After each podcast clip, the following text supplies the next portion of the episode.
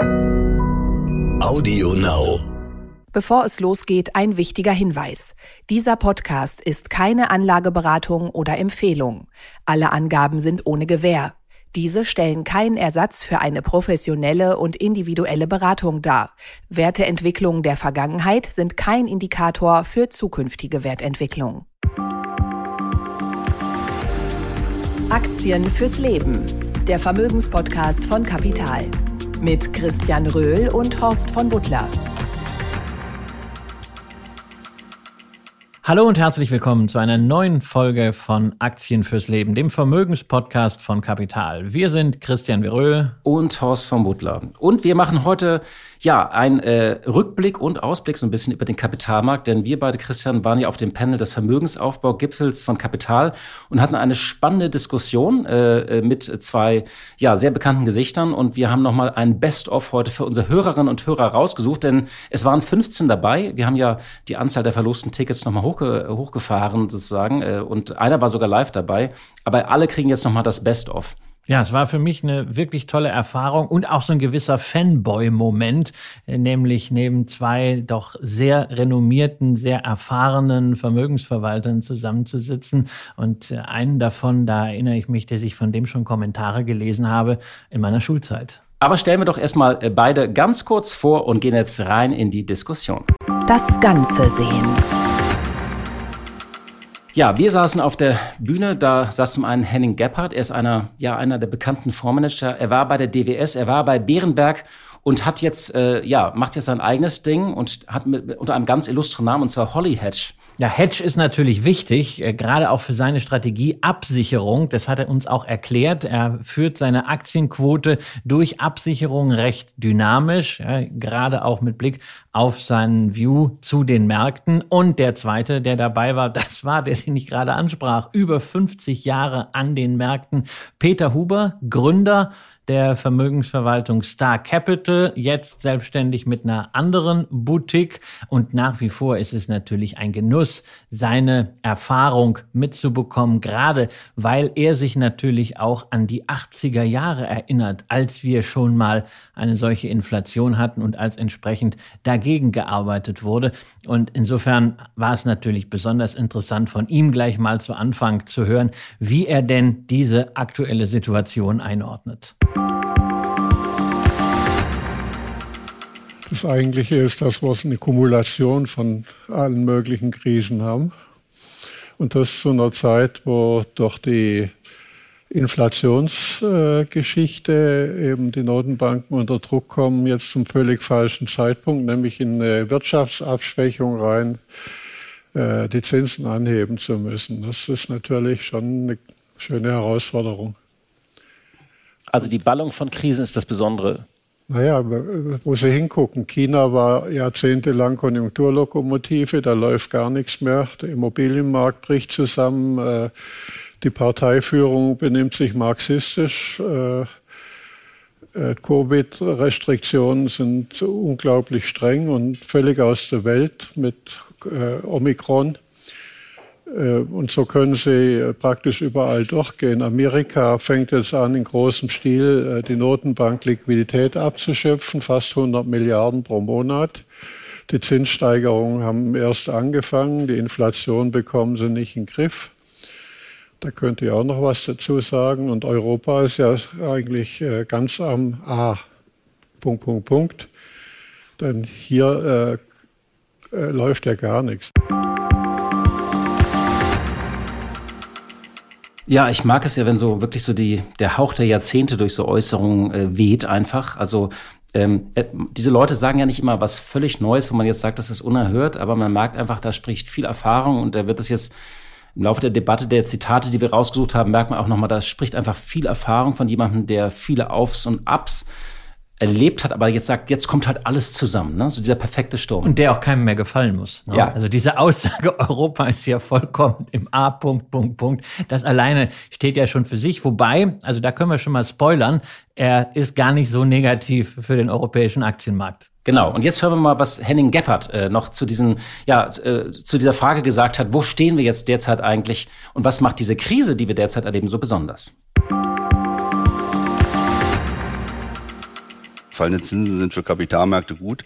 Ähm, das ändert sich jetzt und damit ist äh, zumindest, wie ich gesagt habe, ein Rückenwind weg. Und äh, Sie haben natürlich recht, äh, Krisen gibt's immer. Ja? Und ähm, wir haben in den, ich sage jetzt mal in den letzten Jahren diese starken Rücksätze auch an Aktienmärkten, Kapitalmärkten in häufiger Form gehabt. Das war 2018, dann 2020, jetzt wieder.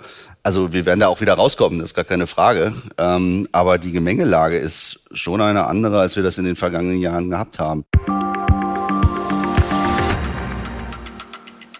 Ja, Japan, ganz, ganz wichtiges Stichwort für viele Anleger natürlich auch so ein Angstmoment. das ist so ein bisschen auch so als Begriff, was bei Harry Potter Lord Voldemort ist. Ne? Man hat immer Angst, oh Gott, Jahrzehnte ein Aktienmarkt, der sich nicht erholt, so ein bisschen. Ja, die nicht? Japanifizierung. Also nur um das nochmal in Zahlen zu fassen. Der Nikkei-Index ja nach wie vor der Gradmesser für die japanische Börse trotz aller strukturellen Mängel. Am 29. Dezember 1989 markierte der bei 38.915,87 Punkten auf Schlusskursbasis sein Allzeithoch. 1989 und der höchste Kurs seitdem waren 30.414 Punkte irgendwann im letzten September. Und nur wenn man noch die Dividenden dazu nimmt, kommt man leicht über diese 1989er Hochs. Die Japaner haben wahrscheinlich nicht diese schönen Renditedreiecke, die, die das Deutsche Aktieninstitut hier herausgibt. Aber ist das eigentlich so, hast du auch manchmal die Befürchtung, dass all diese Berechnungen, äh, die wir anstellen, dass man die auch irgendwann, ähm, also äh, die, diese Renditen auf lange Sicht, dass man die auch für manche Märkte in Europa irgendwann so ähm, auch sehen wird? Naja, also wir sehen das ja jetzt schon. Wenn du dir beispielsweise den DAX als Kursindex anschaust, dann sind wir wieder jetzt unter den Hochs von 2000.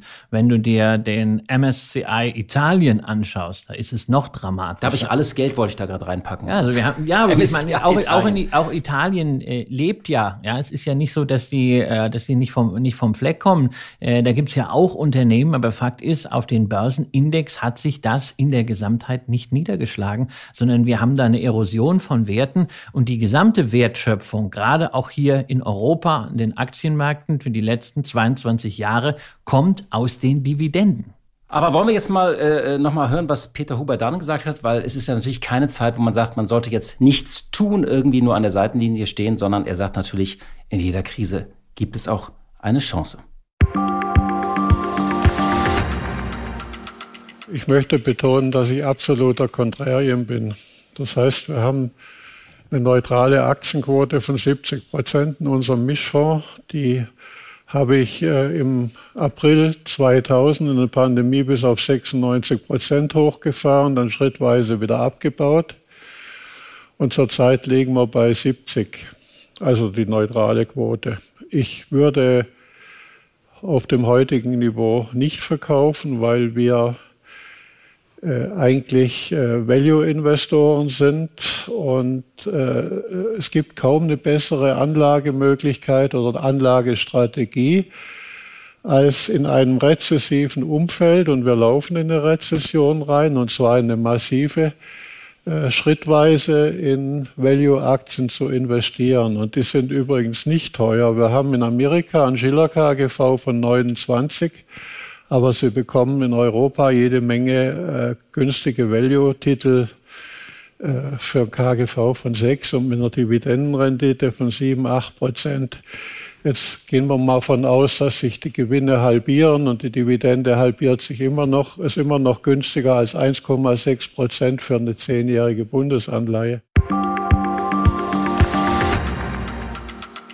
Da ist es unser Lieblingsstichwort Value-Aktien. Ja, vor allen Dingen, vielleicht müssen wir erstmal mal eins erklären, nämlich in den USA haben sie ein Schiller KGV von 29. Was ist das Schiller KGV? Es ist benannt nach dem Nobelpreisträger Professor Robert Schiller, dem wir ja eine ganze Menge an Datenarbeiten verdanken. Ich durfte ihn mal einige Male interviewen. Das ist wirklich ein Phänomen, weil man hat das Gefühl, dass auch während des Interviews ist er immer nur halb bei dir. Der ist irgendwo in anderen Sphären und denkt nach während des Interviews und äh, man sitzt dann da und das ist schon ein Phänomen. Das rattert wahrscheinlich ständig, ja. Wobei ich finde, finde das, ich finde das fantastisch, weil er auf der einen Seite extrem datengetrieben ist, aber dann verdanken wir ihm ja auch ein Buch über die Narrative, Narrative genau. an Finanzmärkten. Und das waren für mich also wirklich sehr, sehr wichtige Einblicke dorthin. Übrigens lesenswert, was er über Kryptowährung da geschrieben hat. Nur ein kleiner Exkurs. Äh, er hat gesagt, das ist eine große, wunderbare Erzählung von einer korrupten Welt. Und wenn man sieht, was jetzt da ist, merkt man, er hat irgendwie recht gehabt, dass es auch eine wunderbare Story ist. Aber jetzt zurück zu den Value-Aktien. Ja, dieses äh, Schiller KGV, was er entwickelt hat, ist halt ein KGV, was eben nicht auf einem Gewinn basiert, sondern auf den Gewinnen der letzten zehn Jahre. Das Ganze zyklisch adjustiert, also im Grunde ein Wirtschaftszyklus, dann Inflationseffekte auch noch herausgenommen und damit so etwas wie ein geglättetes Kursgewinnverhältnis herausgenommen. Das kann man übrigens auch für einen ETF nutzen, wo zielgerichtet Werte herausgesucht werden mit einem niedrigen Schiller-KGV. Und da ist man natürlich nicht bei den großen Werten am US-amerikanischen Aktienmarkt. Genau, das ist immer die große Frage. Wie kann ich denn jetzt, wenn ich jetzt mir nicht die Einzeltitel alle raussuchen will, was wäre da unsere Empfehlung? Also man kann dann das über ein ETF machen und was wäre so ein möglicher ETF und was sind da so drin an Positionen? Ja, also wenn man äh, Peter Huber folgt und einfach dieses Schlüsselwort nimmt, Value, dann ist ja immer die Frage erstmal, was ist denn eigentlich Value? Da gibt es ja ganz, ganz viele Definitionen. Die klassische Definition von Value ist ja eine günstige Bewertung, also niedriges Kurs-Gewinn-Verhältnis, niedriges Kurs-Buchwert-Verhältnis, niedriges Kurs-Umsatz-Verhältnis, vielleicht auch eine hohe Dividendenrendite, so die klassischen billigen Aktien. Und da gibt es natürlich im großen Univers äh, ETF-Universum auch einen Value-ETF, nämlich auch für Europa, beispielsweise von iShares.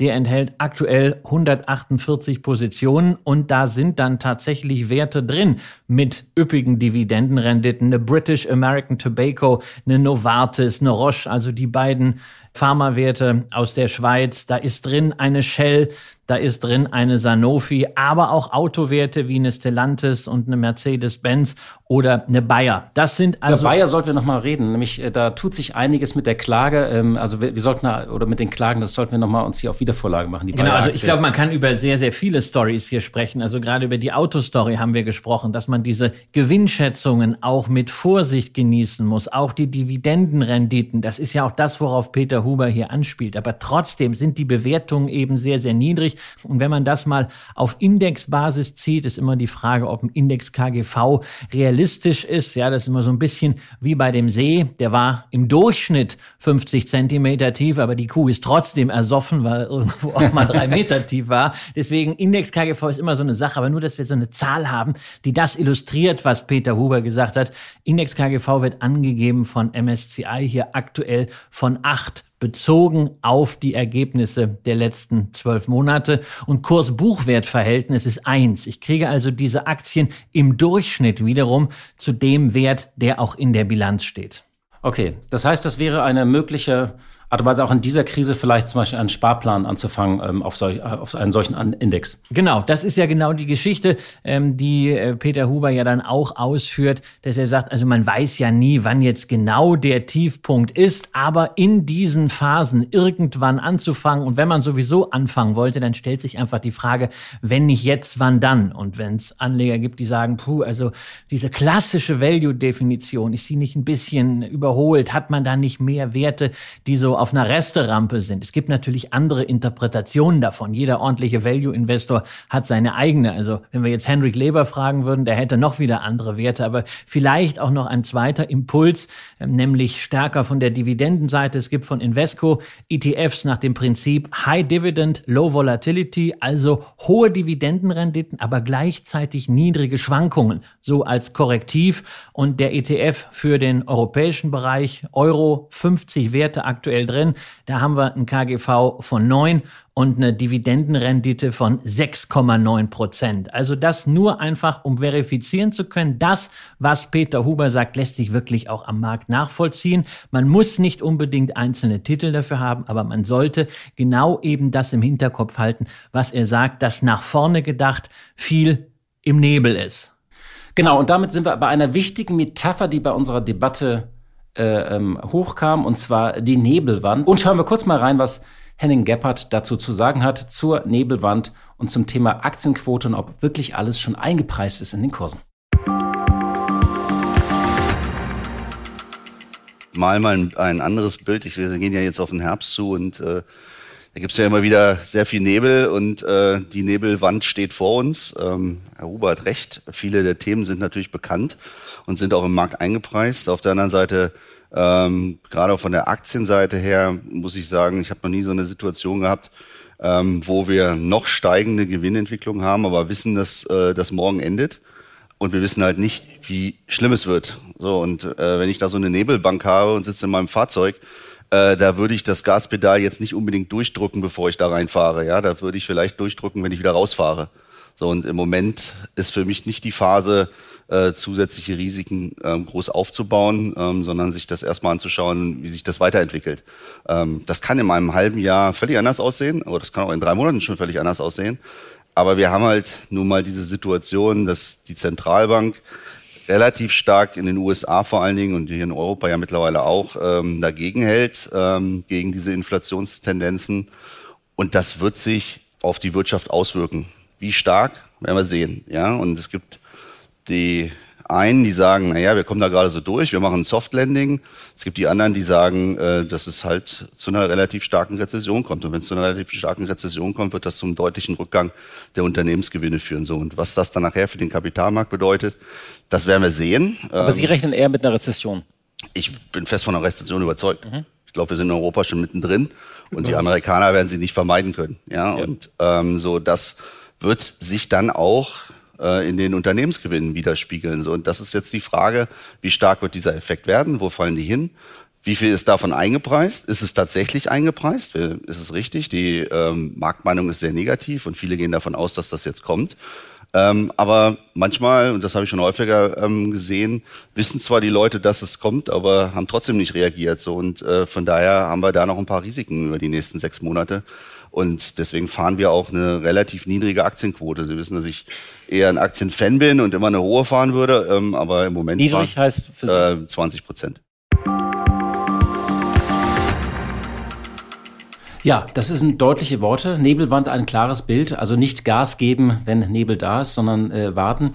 Ich fand interessant, er hat ja nochmal paraphrasiert, was wir hier auch äh, viel diskutiert haben. Also ähm, das Thema, die Zinsen werden steigen. Wir haben ja wirklich Zinsschritte, halben Prozentpunkt, Dreiviertel oder ganzen Prozentpunkt. Also das ist ja wirklich schon, ähm, äh, ähm, schon, schon das, was äh, immer wieder gesagt wird. Ich habe noch nie erlebt eigentlich, dass eine Rezession so ausgemacht war eigentlich, dass alle offen drüber reden. Normalerweise ist das R-Wort ja so ein Schreckenswort. Man versucht es zu vermeiden. Ich habe das Gefühl, alle sagen, kommt eh, jetzt lass sie doch endlich kommen. Vielleicht hofft man ja so ein bisschen auf die Rezession, weil, es danach denkt, wieder hochgeht. Ja, genau. Das geht dann, es geht einmal kräftig runter, es wird vielleicht so gewisses auch mal ausgewaschen und dann geht's anschließend wieder von neuem hoch und dann wird natürlich, wenn die Rezession mal da ist, auch die Zinsseite sich wieder entspannen. So ist die Hoffnung. Deswegen will man sie quasi herbeireden. Interessant ist aber, dass die Analysten ja in den Gewinnschätzungen diese Rezession noch überhaupt nicht verarbeitet haben. Also während wir beispielsweise im S&P 500 ja schon so minus 18, minus 20 Prozent gegenüber dem Hoch gesehen haben,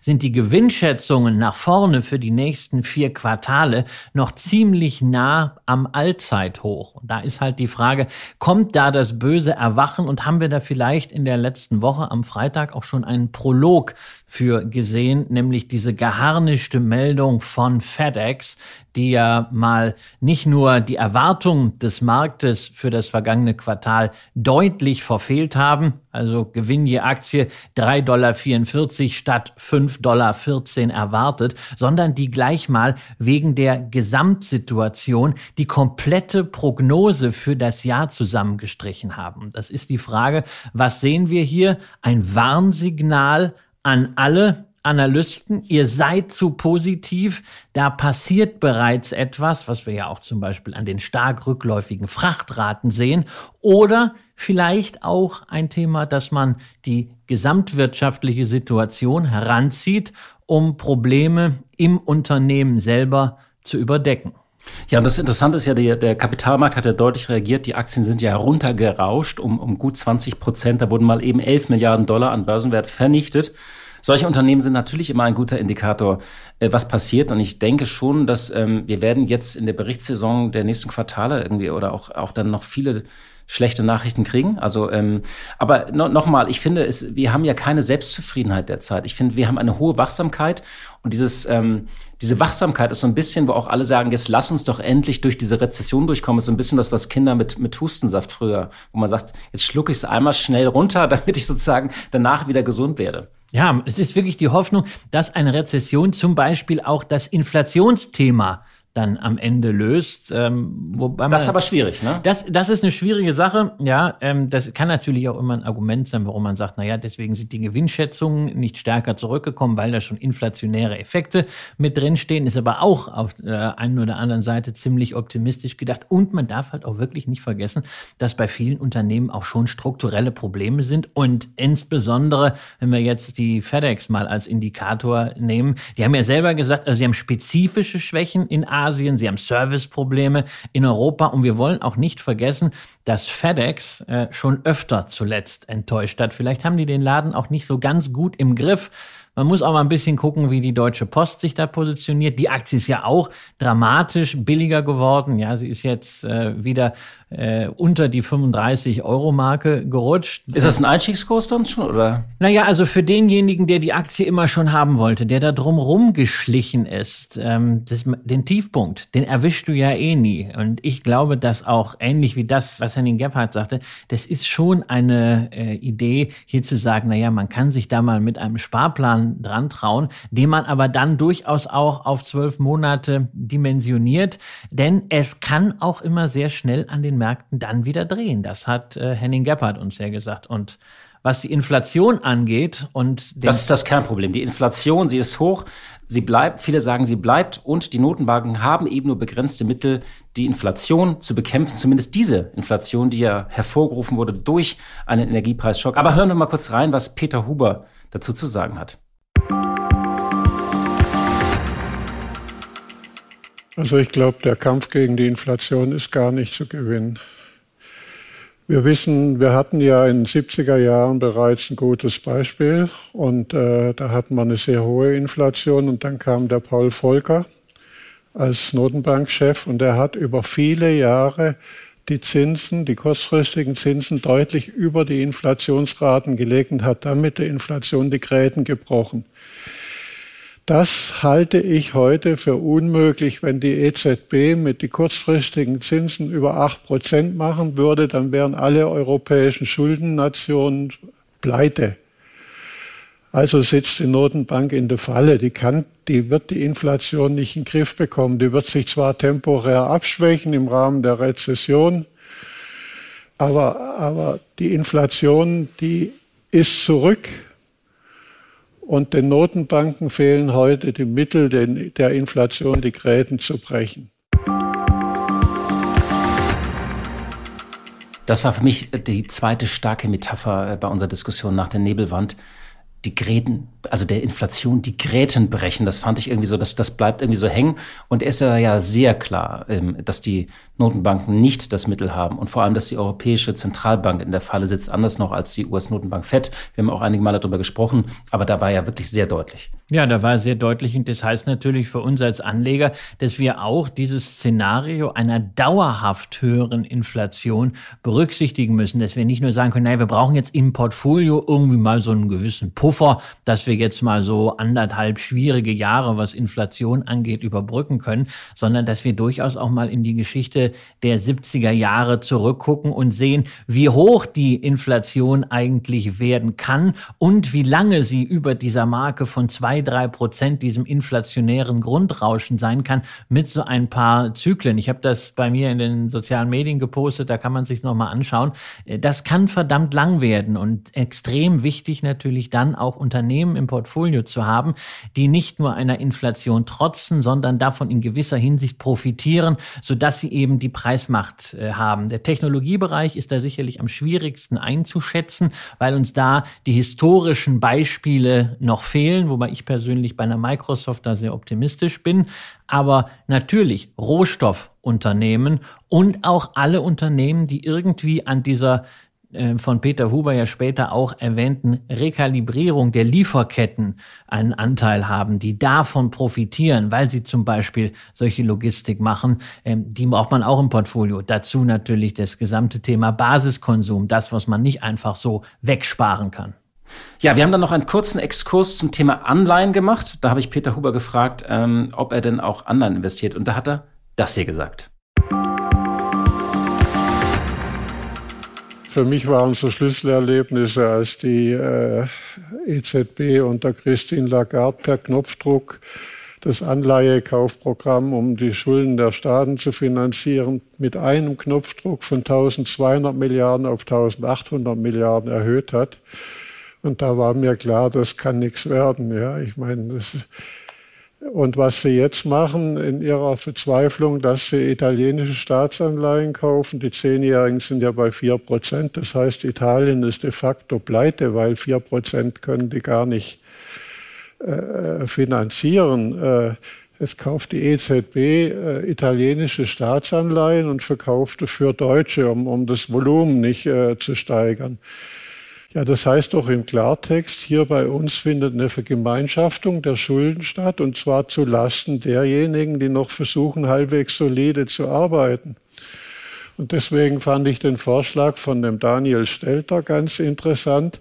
Die Deutschen, die müssen, die dürfen nicht sparen, die müssen ihr Verschuldungsniveau auf europäisches Niveau anheben und das Geld in Aktien anlegen um für spätere äh, Pensionen und so weiter äh, eine Reserve zu haben. Ich mag solche ähm, ja, radikalen oder provokanten äh, Vorschläge. Also die Idee ist ja tatsächlich, dass man sagt, die Deutschen mit ihrer Schuldenquote, die war vor Corona mal bei 60 Prozent des BIPs. Ich glaube, inzwischen sind wir bei über 80. Natürlich, da sind jetzt zwei Krisen draufgekommen. Aber warum äh, sparen wir immer, wenn der Rest von Europa weit über 100 Prozent hat? Man könnte doch dann Dutzende Milliarden aufnehmen und dann einen Staatsfonds packen. Der Daniel Stelter hat immer wieder so radikale Vorschläge. Der hat ja auch bei Corona gesagt, keiner sollte mehr Rechnungen zahlen und der Staat lieber zahlt am Ende alles äh, bevor man immer sozusagen auf allen Ebenen hilft, äh, sondern also die Mieter sollen nicht den Vermietern zahlen, die Vermieter sollen nicht sozusagen ihre Zinsen zahlen und die Zinsen, und am Ende nimmt der Staat einfach alles, sei weniger bürokratisch. Ich mag sowas, wenn es wenn's, wenn's radikal ist irgendwie und provokant. Aber natürlich hat er hier einen Punkt, da, wir reden ja über ein Volksvermögen, warum man nicht einfach sagt, ähm, wir haben ja, warum bauen wir nicht einfach ein, ein, eine schrumpfende Gesellschaft, die älter wird, warum bauen wir nicht wirklich einen Staatsfonds auf, anstatt uns hier wirklich irgendwie äh, zu sparen und an dieser Schuldenbremse festzuhalten? Ja, das ist ein sehr, sehr wichtiger Vorschlag. Ich meine, ich verfolge Stelter seit langer Zeit und er hat leider an vielen Punkten recht gehabt, auch mit dem äh, Märchen vom reichen Land, ja, was wir jetzt gerade auch mit Blick auf die Energiepolitik sehen, dass er auch damit recht hatte. Und und hier das Wichtige ist eben, dass wir Schulden aufnehmen, aber dann das Geld investieren. Genau. Das kann natürlich sein, dass man es in Aktien anlegt. Es kann aber auch sein, in Infrastruktur, in Public-Private Partnerships, gerade im Energiebereich haben wir ja genügend zu tun, aber auch im Straßenbau oder auch im Bildungsbereich. Da gäbe es also Möglichkeiten und ich glaube, der einzige Weg, diese Denke immer wieder hervorzuholen und dann vielleicht doch politische Entscheidungsträger mal so ein bisschen als Movement aus der Bevölkerung dahin zu tragen. Die Aktienrente der FDP ist ja so ein aller, allererster Schritt mit äh, 10 Milliarden. Da und die ist aber auch sehr still geworden, nicht? Ja, aber ich habe nach wie vor die Hoffnung, dass es äh, kommt. Liberale haben immer Hoffnung. Es, Liberale haben immer Hoffnung, sind immer optimistisch und es wäre natürlich auch wichtig, überhaupt mal loszulegen. Das wäre wichtiger als der Betrag gesagt, diese 10 Milliarden sind Tropfen auf dem heißen Stein, aber mal einsteigen darin, in diese Investivthemen, wegzukommen, dafür Schulden für den Konsum und für die Umverteilung zu nehmen, sondern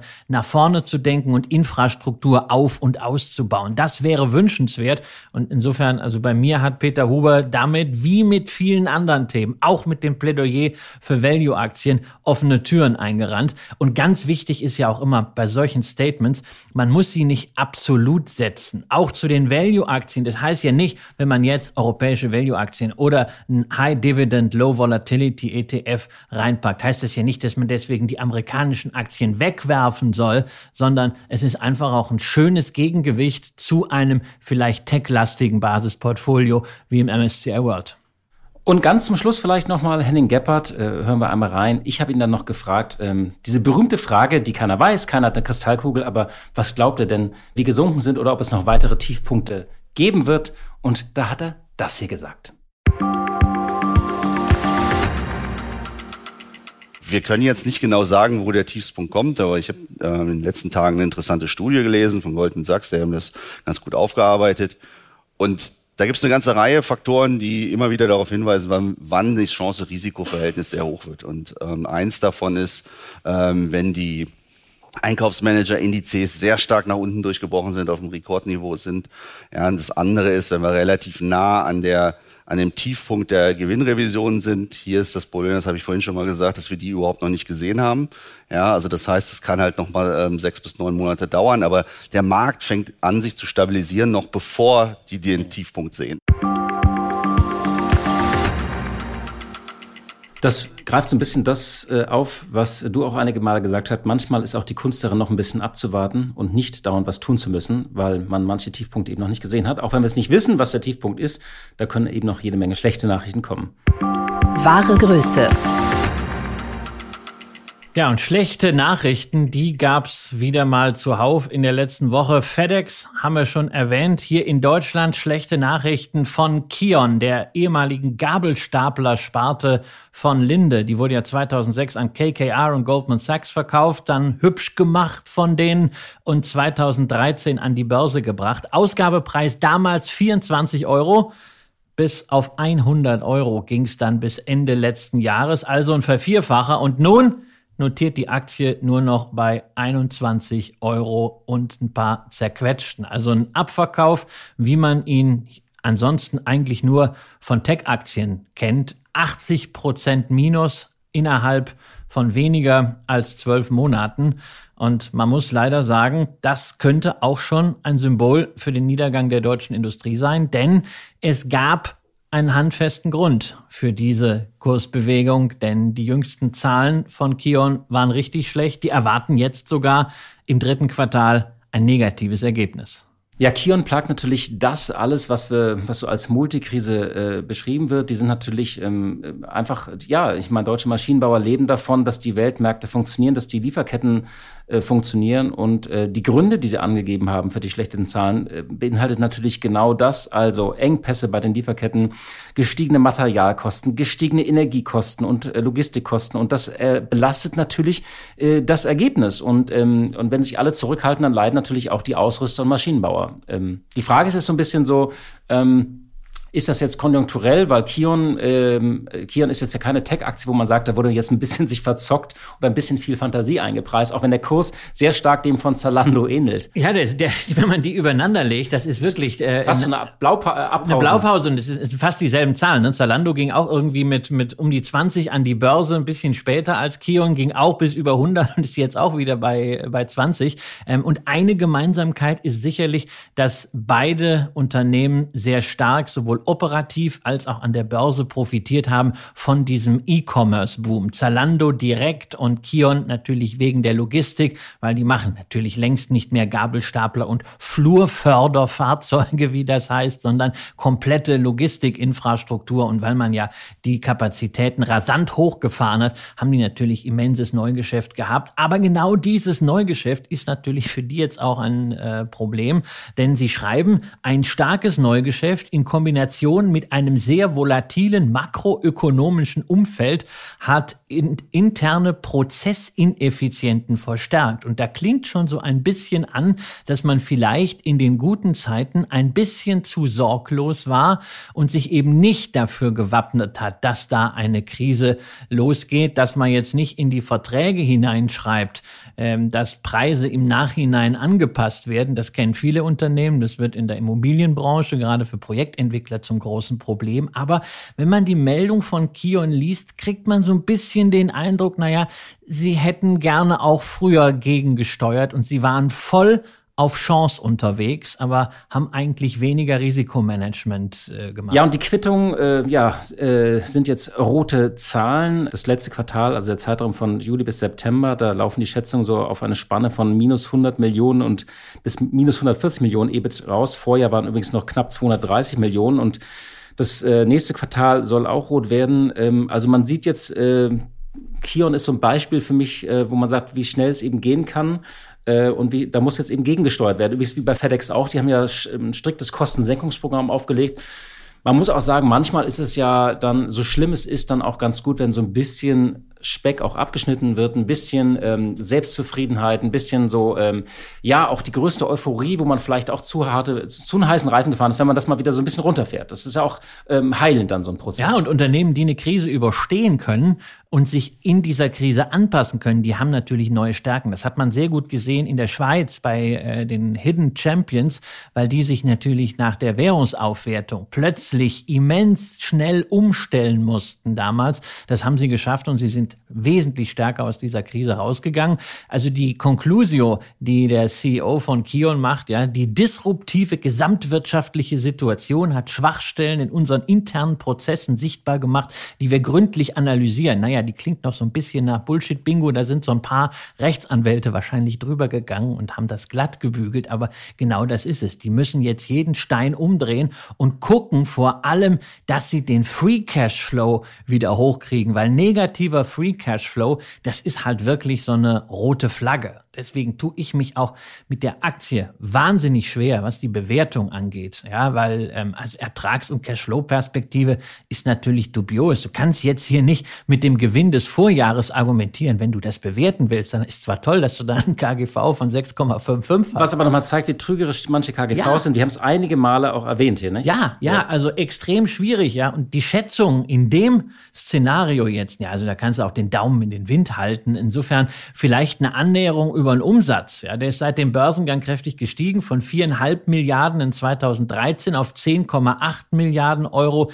in den letzten vier Quartalen. Das heißt, du siehst Umsatz mehr als verdoppelt, aber der Aktienkurs ist derselbe da könnte man schon darauf kommen, dass das entweder damals eine dramatische Überbewertung war oder heute eine dramatische Unterbewertung. Aber Vorsicht, ne? Ähm, die Aktienanzahl hat sich seit 2013 von 82 auf 131 Millionen erhöht. Man muss also letztendlich so einen Umsatz je Aktie betragen und da haben wir dann plötzlich nur noch 52 Prozent Steigerung. Das ist auch noch stattlich, aber eben weit entfernt von der Verdopplung. Dazu gibt's halt doch nicht unerhebliche Verbindlichkeiten, was in Zeiten negativen Cashflows ebenfalls schnell kritisch werden kann. Und die Aktionärstruktur, die ist natürlich auch etwas, was mir im Magen liegt, denn 41 Prozent liegen bei dem chinesischen Konzern Weichai Power. Und ich habe jetzt nichts gegen Chinesen, aber für mich ist das eine Red Flag, weil ich habe die aber ich die Agenda als Reporter vor zehn Jahren. Das war eine Geschichte noch für die Financial Times Deutschland. Ähm, da haben wir so eine Tour von allen Unternehmen gemacht, die damals von Chinesen übernommen wurden. Und ähm, das Interessante war, alle dachten ja, die ziehen einfach sozusagen das Knowledge raus und ziehen die Baupläne raus und, und hauen ab nach China. Das Gegenteil haben sie damals gemacht. Die haben investiert, die haben sogar eine Fabrik, also eine neue Anlage damals, die Chinesen hier in Deutschland gebaut. Äh, das heißt so, man muss da sehr genau hinschauen, wie die Chinesen, die sind jetzt schon sehr lange drin, also das ist jetzt schon wirklich das äh, neun Jahre oder neun oder zehn Jahre.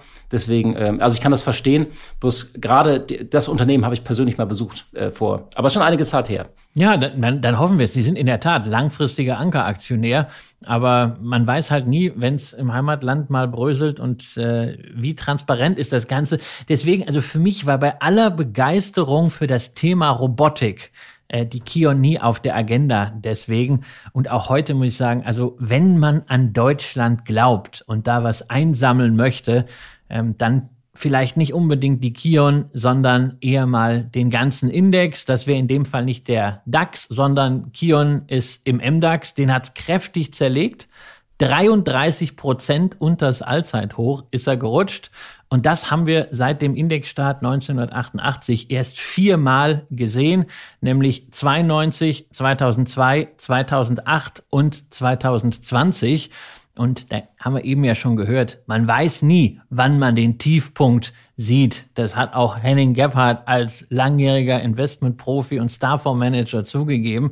Aber man kann sich ja mal annähern, auch hier wieder mit einem Sparplan.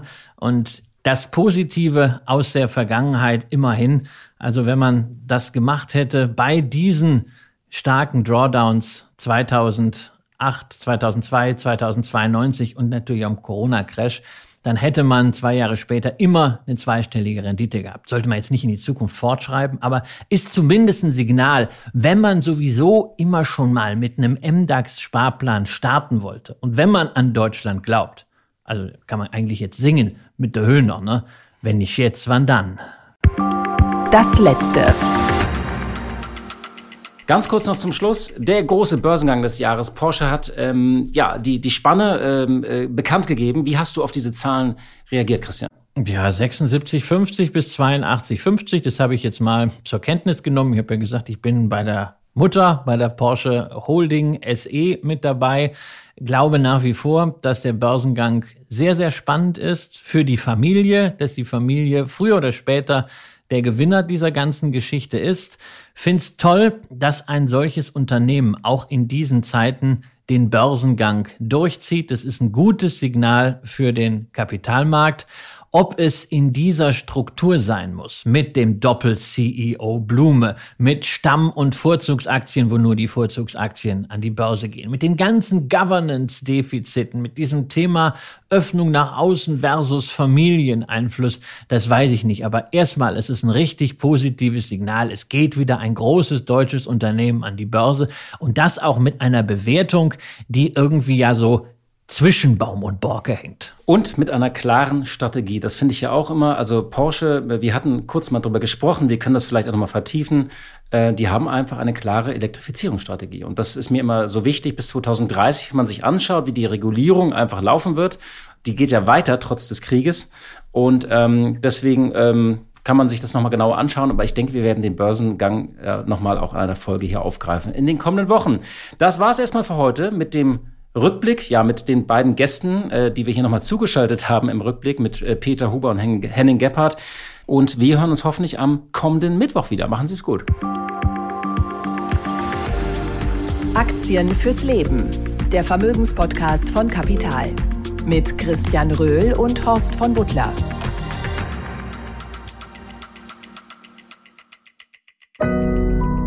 Audio Now.